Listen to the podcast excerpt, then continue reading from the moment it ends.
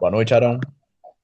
Opa, boa noite, Marcos, né? Obrigado pelo convite. É um prazer estar aqui para discutir um assunto tão importante. Ok, é um prazer estar participando aí com vocês da Rádio 1 de Maio, aí com, a, com o Lucas, o Marcos, a Dani. É um prazer aqui estar contribuindo. Sempre que eu posso, eu vou a esses locais, a esses, é, enfim, eventos, essas entrevistas para falar do direito indígena, porque para mim é muito importante estar divulgando. Muito obrigado a vocês. Né? Pois é, meu nome é Arão da Providência Araújo Filho, eu sou indígena da etnia Guajajara e sou advogado há 31 anos e trabalhando nessa parte aí, minha especialidade é direito público, né, administrativo, funcional, processual civil. E estou prestando assistência voluntária, né, gratuita aí, para o um movimento indígena nacional. Quem me pede, às vezes, eu vou para o próprio local e dou uma ajuda, uma contribuição. Então, meu, minha atividade é essa. Boa noite, Carol. Boa noite, Lucas. É o Lucas. Lucas. Oi, boa noite. É, dando prosseguimento aqui, eu acho importante também ressaltar é, esse seu papel de atuação que você atua hoje. E é, você poderia comentar um pouco sobre essas frentes indígenas que a gente tem no Brasil que estão em atuações e que fazem caso junto com o assunto que a gente vai tratar hoje, seria sobre o marco temporal. E, infelizmente, eu queria, assim, é, antes de tudo, conversar com nossos ouvintes que o programa de hoje ele não é um programa. É, o, o Alerta Vermelho, que é o programa de hoje, ele acontece quando as coisas são emergenciais, quando, quando os assuntos são emergenciais. E a gente convidou o Arão hoje porque entendemos que esse assunto do marco temporal é uma questão extremamente emergencial e que está sendo um pouco é, abandonada pelo, pelas questões políticas do Brasil. Então, é, antes de a gente entrar no assunto principal, Arão, eu queria que você só ressaltasse um pouco sobre essas organizações indígenas, essas, essas forças coletivas que existem, enquanto, enquanto organizações que, que, se, que se desenvolvem para poder discutir e embater essas questões, como, por exemplo, o marco temporal, entre outros assuntos que vêm ocorrendo na nossa política, nessa, nessa questão institucional. É, um... Não sei se ficou muito claro o que eu queria perguntar. Uhum, não, dá, dá para entender. O, que a luta hoje toda é, tem a ver também com as instituições e com as representações indígenas. Né? Por exemplo, nós estamos vivendo um momento eleitoral.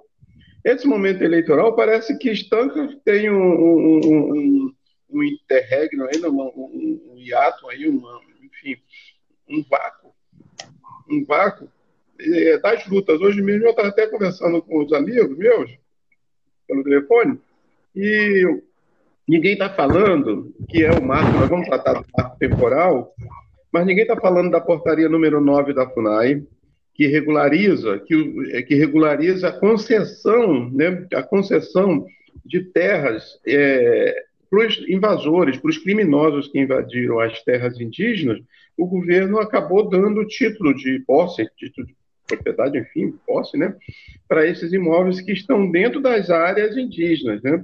Então, já entrando nessa questão do marco temporal, é importante que, que para vocês e para os ouvintes aí entenderem que é, quando fala em marco temporal, fala-se em prescrição, né? prescrição. Então, vamos, vamos pegar o artigo 231 da Constituição.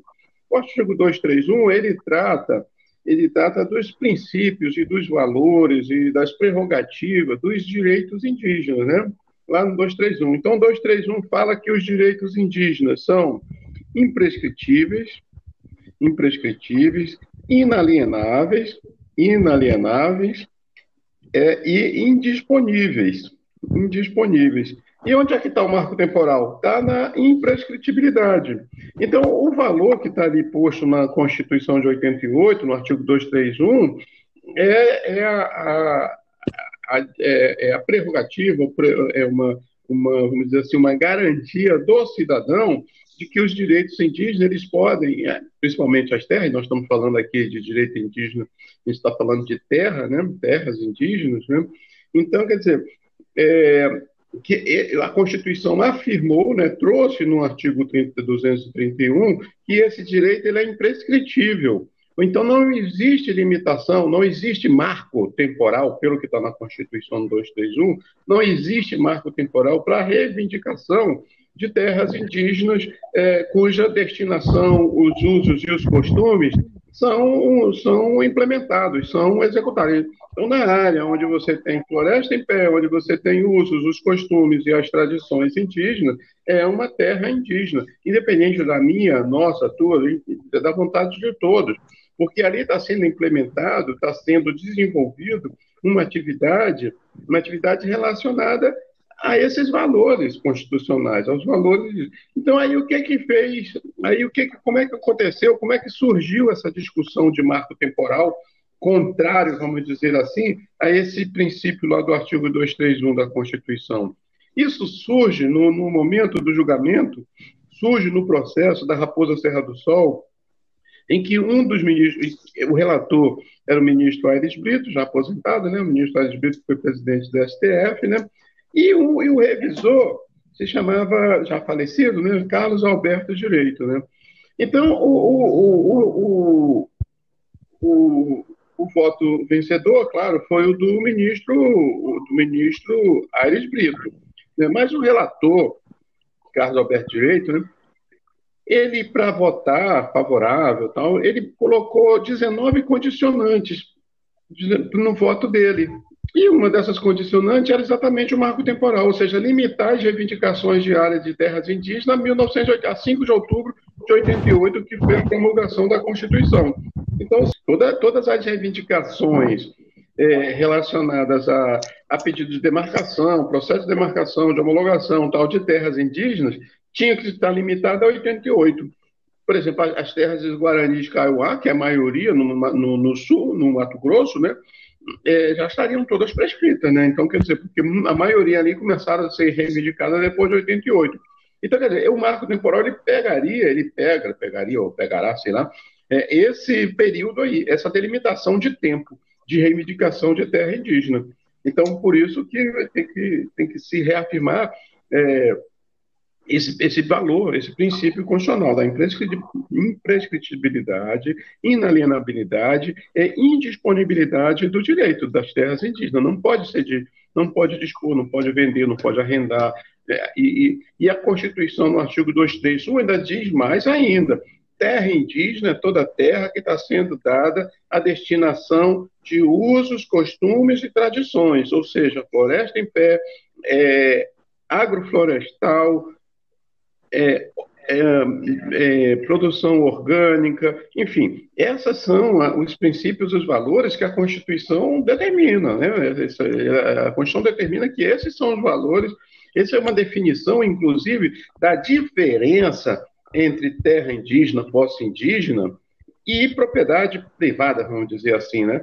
Enquanto que na propriedade privada, enquanto na propriedade privada você tem é, a utilização em que peço da Constituição falar que tem que ter a finalidade social para a propriedade privada, mas o proprietário, vamos dizer assim, né, que ele teria que ter limitação pela Constituição, mas ele dá destinação para o agronegócio, para o agro, é, para o agroveneno, para o veneno, para a especulação imobiliária, enfim, pode dar essas destinações todas aí contrária à vida, né? Já o direito indígena não, a posse indígena, ela tem que ter, ela tem que ter essa destinação dos usos, dos costumes e das tradições, né? Ele é um direito de ordem pública, ou seja, todos nós temos que defender, todos nós temos que defender e o servidor público tem a obrigação de executar, de promover. Por isso que no artigo 129, inciso 5 da Constituição, diz lá que há uma intervenção na questão dos direitos de, é, de terras indígenas, há uma intervenção do Ministério Público, porque esse direito é de ordem pública, ou seja, que nem um direito da criança e adolescente. Não existe transação desse direito porque ele é de ordem pública. E o Ministério Público intervém para defender os direitos e as garantias constitucionais dos, dos direitos indígenas, essas garantias aqui que estão na Constituição. Então, quer dizer, aí o Supremo, em relação a isso, aí é só continuando para o pessoal entender direitinho como é que surge esse, essa questão do marco temporal, essa, esse, essas condicionantes apresentadas por esse falecido ministro do STF, Carlos Alberto Direito, ele, ele fez essas condicionantes, mas essas condicionantes elas não, elas não tinham, não têm um caráter erga omnes, ou seja, ela, ela, ela, essa, essa, decisão, esse, é, é, essas condicionantes, elas não, não, não ultrapassam o limite do processo, daquele processo da Raposa Serra do Sol. Então, aquilo ali só faz coisa julgada, vamos dizer assim, só serve, só tem força é, ali no, no, processo, da, naquele processo, para aquela situação específica. Aí, já recentemente, ano passado, já teve uma decisão do STF a nível de repercussão geral, ou seja, uniformizando as decisões do STF sobre essa questão, né, uniformizando isso, o STF reafirmou que os princípios e os valores constitucionais, ou seja, imprescritibilidade, inalienabilidade e indisponibilidade, esses valores constitucionais, eles não podem ser modificados, eles são princípios constitucionais não podem ser modificados. Então, é, o Supremo já decidiu isso por duas vezes, ano, ano passado, num processo da relatoria do Edson Fachin, e desse ano, do, do, é, e desse ano na relatoria, não, primeiro do, do Alexandre de Moraes e depois do, do ministro Edson Fachin. Então, por duas vezes, o Supremo já decidiu, em nível de repercussão geral, de que essa é, é, é de que esses direitos, esses valores constitucionais da imprescritibilidade, inalienabilidade e da indisponibilidade dos direitos indígenas, eles são valores constitucionais que não podem ser mexidos. Foram reafirmados pelo Supremo. Então, essa discussão, quando volta à tona, eu acho que tem, existem algumas ONGs aí que, que tão, essas ONGs já deviam estar se mobilizando para o Executivo cumprir o que o Supremo cumprir o que o Supremo decidiu. Por que, que não mobiliza para ir para Brasília para forçar o governo federal a cumprir essas duas decisões do STF que reafirmam esses valores aqui, de, desses, desses princípios constitucionais? Né? Então, quer dizer, é, é, a, a, a, portaria número 9, a portaria número 9 de 2020 da FUNAI, essa portaria o que que fez? Então, nós tínhamos, nós tínhamos 300, cerca de 300 processos é, já reconhecidos, já que já, já passaram pelo processo administrativo de reconhecimento de destinação de áreas indígenas, né? então, ou seja, um território com, com é, 50 hectares, 50, pega aí um, um, um, um, território com 50 hectares, e tinha um processo de, e que tinha um processo de, de proteção de área, de reconhecimento, de homologação de área, de mais 50 hectares. Então, o que, que o governo fez? Essa portaria ela suspende os processos que estavam aguardando a homologação do presidente da República. Tem processo que está aguardando desde a década de 70, de 50.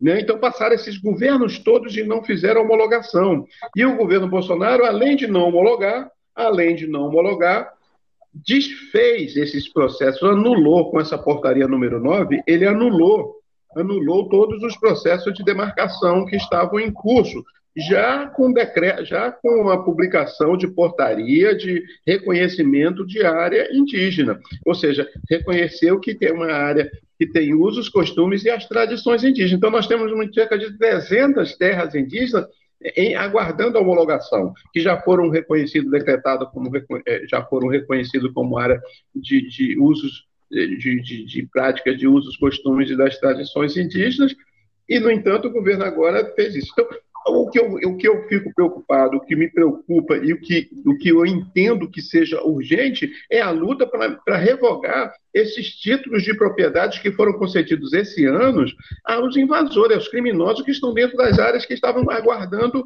a homologação cerca de 300 áreas indígenas aguardando homologação. O governo não só, os governos anteriores não fizeram, porque por conta do interesse do grande capital, né, da especulação, por, do interesse do, do, do, veneno, do agronegócio, e não fizeram. Esses governos todos esse tempo passaram e não fizeram.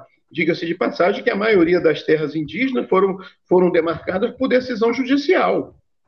A Raposa Serra do Sol, que é a maior área, não foi o executivo que fez, que homologou, que deu, que, que protegeu aquela área, foi o próprio judiciário. Então, quer dizer, o que tem que ser feito é, é pressionar o, o, esse presidente que está aí, que está aí, para que ele homologue e, e anule esses. Agora a gente já está lutando por outra questão, é a anulação dos títulos que foram concedidos para dentro dessas áreas indígenas.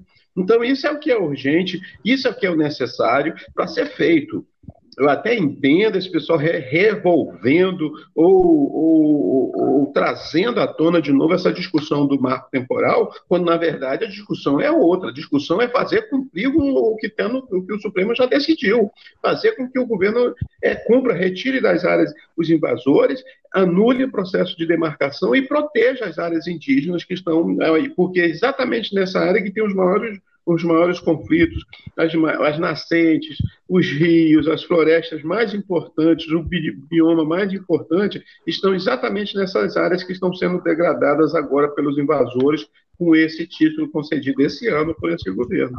Então, era isso que eu queria dizer e deixar vocês à vontade aí para perguntar o que vocês entenderem necessário. Né? Nossa, Arão, isso que você trouxe foi muito, muito interessante porque para mim esse, essa coisa do marco temporal estava um pouco nebulosa assim. E na sua opinião, essa discussão ela funciona mais como uma cortina de fumaça para encobrir essas outras coisas que você falou? Ou ela teve algum ponto que realmente precisou de ser discutido e por isso que veio à tona de novo agora? É, exatamente. É por aí, por aí, porque estão querendo mudar o foco, estão querendo mudar o mais importante. O importante é pressionar esse governo. Esse governo é um governo fraco. Agora que nós temos condições de retomar essas áreas, fazer, fazer as retomadas, eles têm que para cima, não pode deixar um fascista desse se criar em cima. Quer dizer, dá, dá, título, de, dá título de terra para os bandidos, para os os é, violadores dos direitos básicos, né, para os terroristas, porque para mim quem, quem derruba a floresta é terrorista. Então, quer dizer, ele dá título para os terroristas e não dá para os indígenas que estão sofrendo, que estão aí não ganham nada para estar tá protegendo a área, a gente não ganha nada, o pessoal não, não tem ajuda nenhuma do governo, não tem nem mais assistência previdenciária, inserido no pior ITH da América, que é o indígena no Brasil. Então, quer dizer, ainda vem fazer isso, conceder título para os bandidos, para os terroristas que estão derrubando floresta e de, destruindo todo o nosso ecossistema, tudo, enfim. Mas fazer o quê, né? A luta é essa, vamos para cima. Eu, eu, agora está difícil, está todo mundo parado negócio de eleição aí, o pessoal é eleitoreiro, não gosta de não gosta de a luta, parece que existe um intervalo aí durante a eleição, todo mundo para, aí depois volta de novo. A... Muito importante esse tom que você levantou, não? porque é, quando a gente escuta de pessoas que estão nessa realidade, é completamente diferente de quando a gente lê. É. Porque o nosso objetivo aqui era ver essa, é, aprofundamente esse marco temporal, mas o que você já alertou aqui já faz até com que nosso programa vá para outro caminho. E eu acho que isso que é importante nessa construção que a gente tenta fazer com a rádio. Aí eu queria aproveitar já e já entrar nessa, nesse tom. Você, você explicou um pouco sobre a portaria número 9.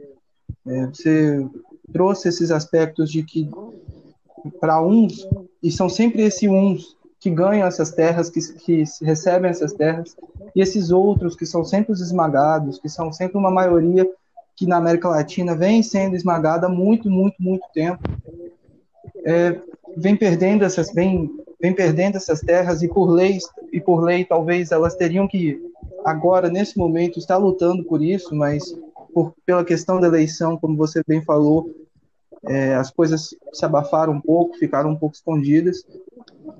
O que você pensa que a gente pode fazer nesse momento? O que a gente pode organizar?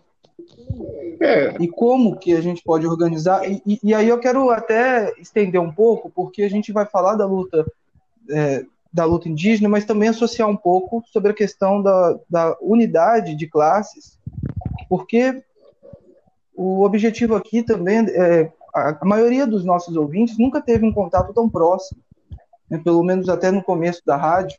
Então, é, como que a gente pode também é, motivar essa luta para, além das pessoas que estão hoje acompanhando as causas indígenas, mas que possam estar conhecendo esse problema, conhecendo essas causas e, e possam estar ajudando a construir essas causas.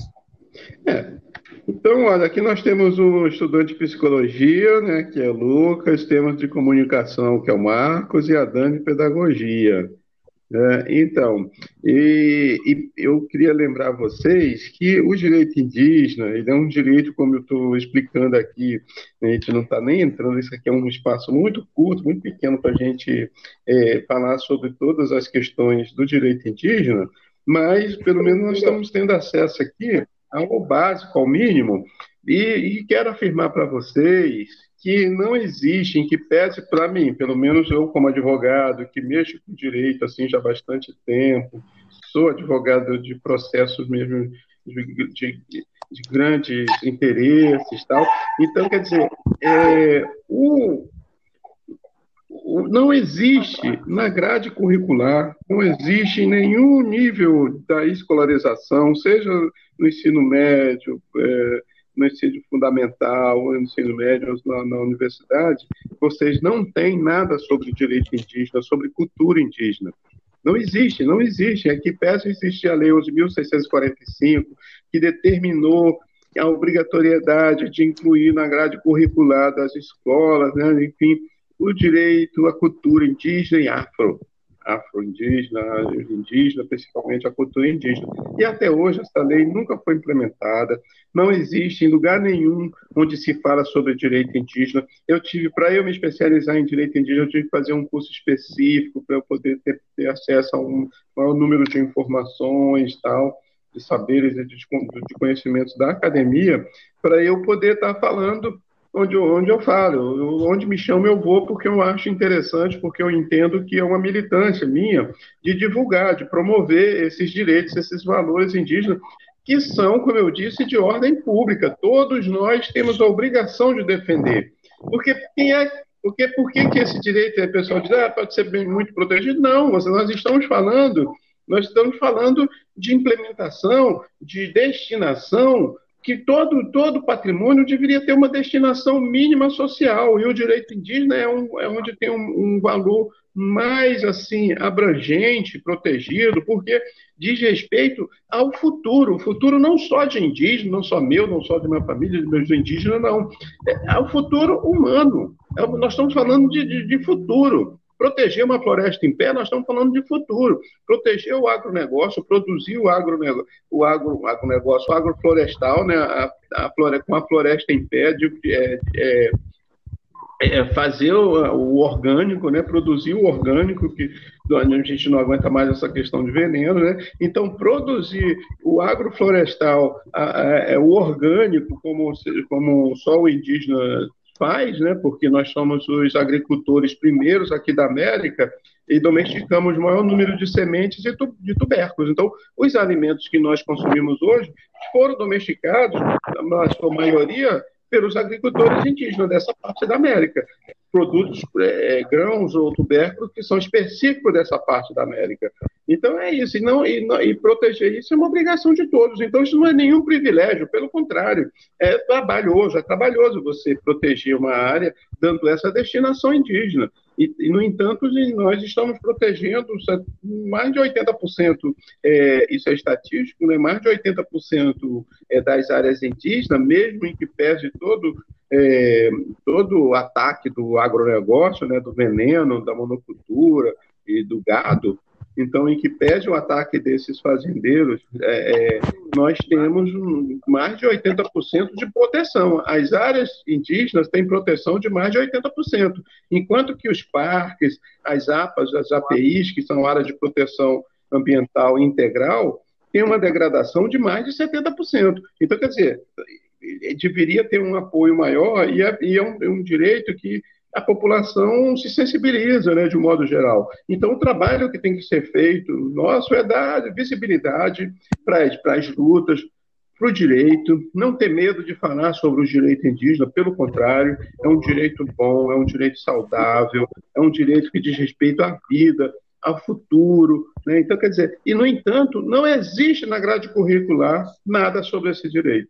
Não existe, infelizmente. Então, quer dizer, a luta aí, eu estou falando isso porque eu estou diante de três estudantes, né, um de psicologia, comunicação e pedagogia, principalmente de pedagogia, que é a Dani, entendeu? Então, Dani, é, a luta nossa também é fazer com que esse direito seja, seja ele entre na grade curricular, enfim, do ensino aqui no Brasil, que apesar da determinação de lei, apesar de, uma, de ser uma determinação da 11.645, como eu falei, não existe, não existe nem nada sobre o direito sobre a cultura indígena na grade curricular. Infelizmente, né, gente? Sim, inclusive nas escolas a gente vê perpetuando essa coisa de só se fala do índio no dia do índio, pinta o rostinho das crianças e pronto, né? Não tem uma formação é. continuada, não tem nada no sentido mesmo de fazer uma reciclagem com professoras que já estão lá. É, retomando essa questão da, da psicologia, hum, a gente passa por esse problema muito forte, e é uma crítica recente que eu acabo tendo na minha faculdade, é de que a gente não, a gente aprende muito mais os problemas que existiram em 1909, 1902 lá em Viena e não aprende o que está acontecendo aqui na América Latina, o que, que aconteceu na América Latina, qual é a realidade da América Verdade. Latina. Tinha um, um, um, psicólogo que chamava Alfredo Moffat. E o Alfredo Moffat ele trouxe várias discussões. Uma delas é que ele dizia como que a terapia popular, aquela terapia que é feita por pessoas da comunidade que não são formadas em psicologia, nem nenhuma terapia, mas que ao longo dos tempos, né, na, nas marginalidades, elas eram um, um, uma espécie de terapeuta na comunidade, e como que eles exerciam esse trabalho melhor que os próprios psicólogos formados, porque os psicólogos formados, eles vinham, eles traziam a teoria para a realidade, e não partiam da realidade para a teoria. E aí é, é uma grande discussão que a gente vem tendo na psicologia, é tentar trazer a psicologia para conhecer a América Latina e a partir da realidade da América Latina a gente conseguir construir a nossa psicologia. E temos vários autoras, autores que ao, ao longo do, da história conseguiu contribuir com isso, mas a memória deles na disciplina foi bem apagada. A gente não aprende isso. é isso aí.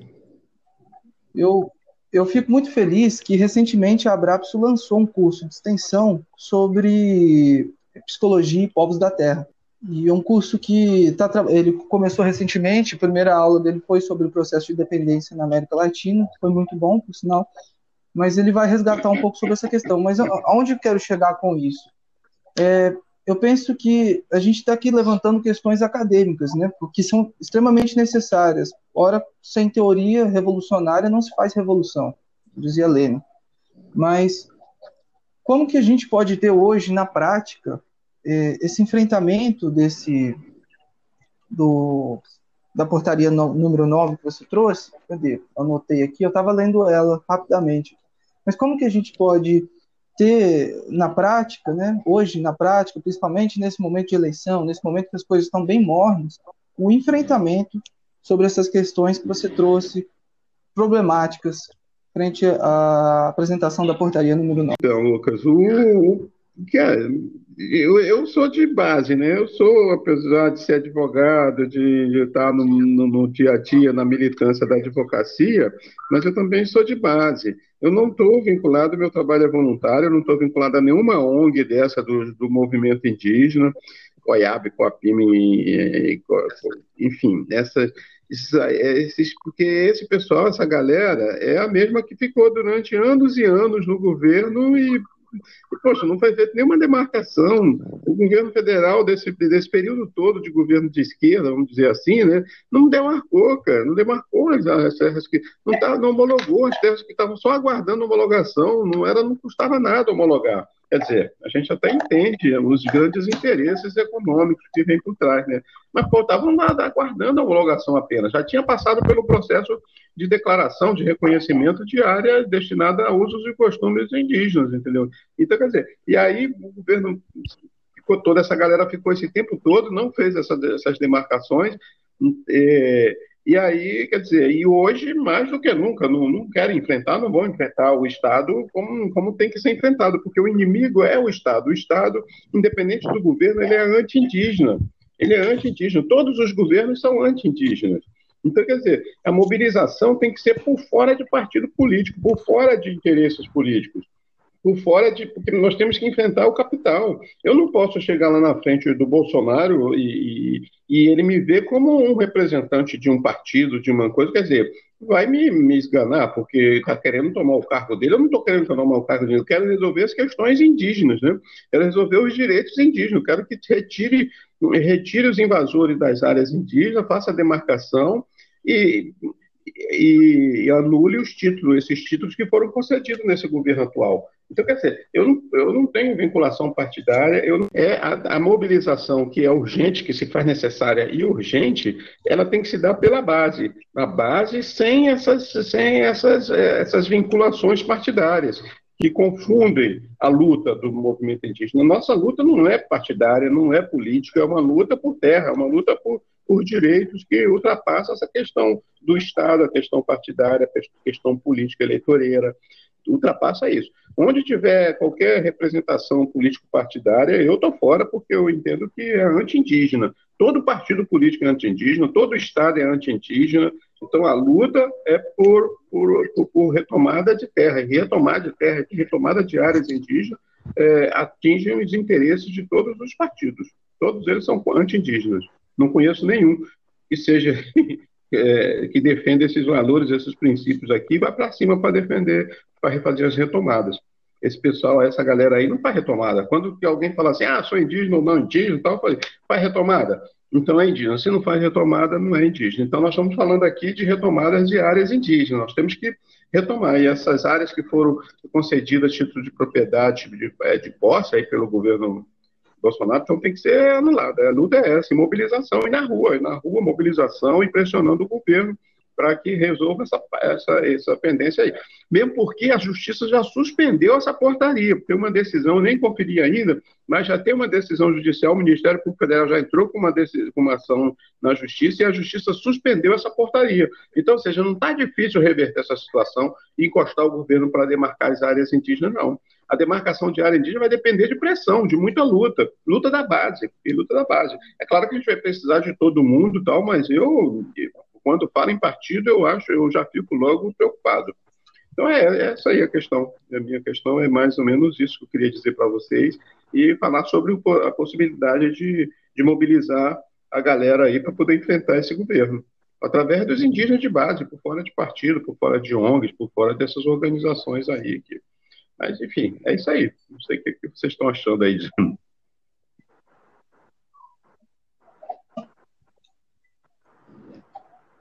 Eu concordo com Eu tudo. Também concordo. Eu concordo com tudo. Se a gente ficar preso nessa luta institucional, não vai para lugar é nenhum. Vai ficar só conciliando, conciliando, conciliando. E todos esses uhum. processos de opressão vai continuar.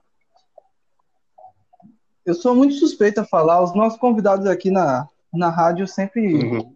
A gente sempre está na mesma linha, né? Então não tem muito o que discutir. Mas dando uma, uma pergunta aqui, eu acho bem interessante a gente já dar andamento também nessa questão que você trouxe de construir a luta pela base. A gente deve construir a luta pela base e que nesse momento, então, assim, como a gente estava discutindo aqui, as questões estão bem mornas por causa da eleição mas talvez um caminho que a gente tenha para construir essa luta pela base é esse seja esse processo de divulgação. Esse espaço de divulgação. É, o, a América Latina teve, na época de 1900, 1915, muitos jornais de tendências de, de comunidades, né? anarquistas, que, que vieram de fora, de, de, pessoas que eram daqui, da terra. Foi, teve muita divulgação de material e que resultou em algumas manifestações bem importantes. E talvez seja hora de retomar Exatamente, é. novamente é. esse tipo de divulgação. E aí, e aí você poderia mencionar para a gente o que eu acho que é uma pergunta mais pessoal, mas é, o, o que, que a gente, o que tem sido feito para essa divulgação e como que a gente pode organizar essa divulgação? Porque é extremamente importante mesmo as pessoas entenderem essa participação na base, né, de estar na rua, e não é, esperar de É, a pessoas gabinete mobilização a gente já faz, assim, tem uma, antigamente tinha uma comunicação entre as, entre as áreas indígenas, as terras indígenas, as comunidades indígenas, tinha uma comunicação direta, né? Porque era de rádio, era por rádio. Depois houve uma, eu acho que por telefone, a FUNAI tinha um sistema de comunicação. Mas hoje já está mais, é, tá mais é, é, como é que se diz assim, mais, tem mais acesso à mídia tal. Então, quer dizer, eu acho que o que tem que ser feito é isso aí, aproveitar esse espaço de vocês, eu acho que é um espaço muito importante, e desse espaço ter, ter uma, uma pauta específica para as questões indígenas. Né? Então, como vocês estão fazendo, é uma forma de mobilizar, é uma forma de organizar. Eu acho que esse, esse mecanismo, esse método que a gente está tá aqui tratando, né, a Rádio, a Rádio 1 de Maio, então, é, tem essa função né, essa função de estar articulando, mobilizando e fazendo com que aconteça, aconteçam, enfim, os atos de defesa desses direitos. Em todos os sentidos, não só para essa questão específica aqui, que eu acho que é mais urgente, a, urgente, a urgência hoje na mobilização é essa questão aqui. Muitos, muitos amigos indígenas, lideranças indígenas, pedem para eu falar sobre sobre a saúde indígena e tal, até que eu tenho, até que eu tenho conhecimento, um domínio, estou acompanhando essa questão da saúde indígena que está sendo modificada agora pelo governo Bolsonaro também. Então ele também está mexendo na saúde indígena. Então, mas eu, eu não queria desviar o meu foco porque eu acho que eu tenho uma função, uma atribuição, uma tarefa específica para essa questão das terras indígenas. O minha, a, minha, a minha luta hoje, a minha, a, toda a minha especialização, a minha luta hoje, é exatamente em função da defesa dos territórios indígenas, das, das TIs, das terras indígenas no Brasil. Né? Então, eu venho lutando, eu venho me especializando, eu venho é, divulgando, fazendo processos e atuando na justiça nesse sentido aqui. E eu tenho, eu tenho falado para esses amigos que me pedem para eu me posicionar sobre a questão da saúde indígena, exatamente nesse sentido. Olha, eu não quero desviar meu foco, eu não vou girar minha militância para a questão da saúde indígena, que eu também acho importantíssima, né? mas a minha, a minha atribuição, a minha, como é que se, a minha prioridade, vamos dizer assim, é a questão das terras indígenas. Fazer esse serviço aqui que eu venho fazendo tal, e, enfim, acompanhando e, e, mobilizando. Mas a mobilização se dá através de meios de comunicação tipo esse a rádio aí de 1 de maio, né? A rádio de vocês aí, parabéns, vocês estão de parabéns. Muito obrigado. Mas a, o objetivo da rádio mesmo é esse, é a gente poder crescer em uma divulgação e unidade de todas as maiorias que são esmagadas aqui na América Latina, né, como foco. Lógico que no mundo todo é. tem toda uma repressão que vem do, do capital, que vem da colonização, mas é, a gente tem um foco aqui na América Latina e eu acho que você está representando bem essa luta que a gente tenta trazer no nosso programa. Barão, se você puder dar umas dicas depois, por favor, sobre como que a gente, enquanto professor, pode se engajar mais nas causas indígenas e como que a gente pode buscar mais informação confiável. E aí, Dani, a melhor sobre... forma é você se autodeclarar, você se autoafirmar e fazer retomadas. Então, isso aí é o principal, é você se autoafirmar, se declarar indígena, ver a tua origem genealógica, né? E a tua etnocidade e, e se reconhecer e se declarar como indígena e cair dentro da militância. É só isso que eu falo. é, é a pauleira, né? o tempo todo é porrada, é apanhar o tempo todo. E, e principalmente se fizer retomada, aí vai apanhar em dobro, né? se prepara. É isso, mas a melhor coisa é a pessoa ver a sua etnocidade, se afirmar indígena e militar. Eu acho que é o principal. Ô, Arão, já que a Dani entrou numa pergunta aí em, nos offices, né? É. Nossa, ficou bem imperialista falar isso. Falou o quê? já que a Dani. Nada não. Já que a Dani voltando às perguntas aí, é, eu queria. Eu falei pro pessoal aqui no, num grupo que a gente tem no Telegram, que é eu, Marcos e a Dani também. Você falou dessa importância do, dos canais de comunicação, né? E a Rádio 1 de Maio, ela não tem um objetivo financeiro, ela não certo. tem um objetivo. Ela tem um objetivo de divulgação, de, de construir um canal de comunicação de divulgação.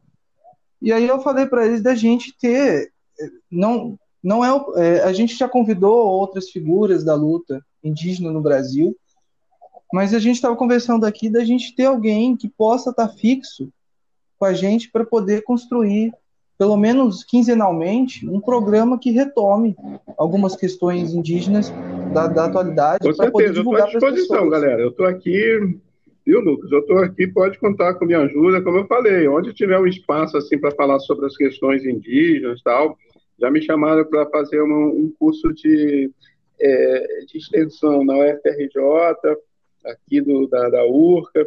Já me chamaram para o NRI, eu já dei também.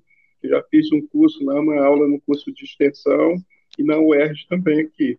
Então, quer dizer, onde o pessoal me chama, seja na universidade, seja em rádio, onde tiver um espaço assim que eu possa utilizar para divulgar, para promover, eh, enfim, para dar visibilidade para o direito indígena, um bom prazer, cara. Pode contar, pode ter uma pessoa, duas, eu irei e vou fazer o que tiver que ser feito. Pode contar comigo aí, tá, galera? Fechou. Para finalizar o programa, eu, o Marcos pode retomar, vou marcar aqui 54. Eu vou te pedir, não só para você dar uma, uma mensagem, assim, não só digo de esperança, mas uma mensagem sobre a, o, que, a, o que comentamos hoje no programa, mas sobre uma possibilidade de um futuro, né? sobre o, o assunto da demarcação, o assunto da retomada de terras e o assunto da realidade que a gente vive é, hoje com a situação é, Pois é, obrigado aí, eu, eu agradeço o convite um... de vocês aí da Rádio 1 de Maio e me coloco à disposição para contribuir aí na luta de vocês no que for necessário, né? Mas eu gostaria de fechar, assim, é, relembrando essa questão da necessidade de se promover, de se dar visibilidade ao direito indígena, né, às lutas. Não só ao direito, mas também aqueles que estão na base, seja aquele indígena isolado, seja o indígena urbano, seja indígena que está na, na luta, na base mesmo, para proteger as áreas indígenas. Né? Então, essa galera aí nada recebe, como eu falei, nada ganha para isso. Nós estamos com os piores índices de, de alfabetização, os piores índices de mortalidade infantil, nós temos os piores índices dessa Covid. Foi o maior, proporcionalmente, o maior nível de óbito, né, o maior número de óbito nos segmentos sociais. Foi um segmento indígena, enfim, exatamente por não ter, é, não ter a imunidade alta como os não indígenas, porque é, o europeu já já experimentou, já foi exposto, né, todos os tipos de vermes, micróbios, parasitas e, e, e, vírus, né? E o indígena não, o indígena não foi exposto a, tanto, a, a, a, tantas pestes, vamos dizer assim, como o europeu tem. Então, quer dizer, no, no, o nosso organismo, nosso, é, a nossa imunidade é muito baixa. Por isso que tem que ter uma a saúde diferenciada, né? por isso que tem que ter uma saúde é, é, que atenda a questão cultural, né? Então, essa diferenciação cultural é muito importante para poder se definir as políticas públicas de assistência, né? Que ainda existem, né? Porque se nós estamos no pior IDH é exatamente por conta da falta da, da sustentabilidade, da assistência, da saúde e da educação, que são os principais é, definidores né, do, de um índice de desenvolvimento humano, de um DH de uma população, de um segmento social. Então, quer dizer, é, a luta nossa também é por isso. Às vezes o pessoal é, às vezes o pessoal reclama tá, a questão da educação tal, mas a questão da educação indígena ela ainda existe. A, primeira, a educação de primeira a quarta série, bilingue, como determina a Constituição e como determina a LDB, a Lei de Diretrizes e Bases da Educação, é, ela ainda existe. Essa educação não foi implementada. Desde 1500, ela não foi implementada. Ou seja, a educação bilíngue de primeira a quarta série, ou seja, o ensino fundamental, deveria ser na língua materna. Ou seja, essa escola não existe essa escola não existe. É, quando o aluno sai da, da aldeia para ir para um colégio numa cidade, se não houver na, na aldeia um colégio é, de segundo grau, nível é, médio, né, no ensino médio, ele tem que ir para a cidade, então ele tem que fazer uma nova prova O indígena tem que fazer uma nova prova para saber, é, que chama de prova de avaliação, não sei o quê, para saber qual a série que ele poderá ser incluído. Porque a escola indígena, a maioria dela, é, na maioria, a maioria não é reconhecida como escola, não como escola indígena, ou seja, não, não emite o diploma, a certificação. Então, quer dizer, ou se tem a certificação, não tem um professor, ou se tem um professor, não tem o um prédio, ou se tem um prédio, não tem um professor, ou seja, enfim, essa escola não existe, nunca existiu, de primeira a quarta série. Então, é uma das nossas lutas também a, a implementação da escola de primeira a quarta série. Por isso, do IDH nesse nível, porque não existe escola. Então, quer dizer, não existe escola, não existe assistência, não existe a saúde, não tem a sustentabilidade também. Né? E aí nós estamos nessa situação. Mas, enfim, por isso que eu acho importante estar tá aqui divulgando esses dados aí que são importantes para os ouvintes aí da rádio entenderem como, como é importante a nossa mobilização, a nossa luta para a defesa desse direito, da direitos indígenas, gente. É isso. Obrigado aí, boa noite a todos. A gente hein? que agradece. Nós agradecemos. Muito obrigado, Arão. É muito importante essa retomada da questão das terras indígenas e espero ver você novamente aqui no programa. Contribuiu bastante, muito mesmo com a discussão, principalmente por trazer à tona essa, talvez a preocupação que a gente estava tendo exagerada com uma causa, mas sem olhar os problemas de outras causas, né, como foi é. a questão da portaria número 9 e essa questão do, da, das terras indígenas, né, da da me fugiu o nome, mas acontece. mas dessa, dessa luta pela é. remarcação das terras indígenas.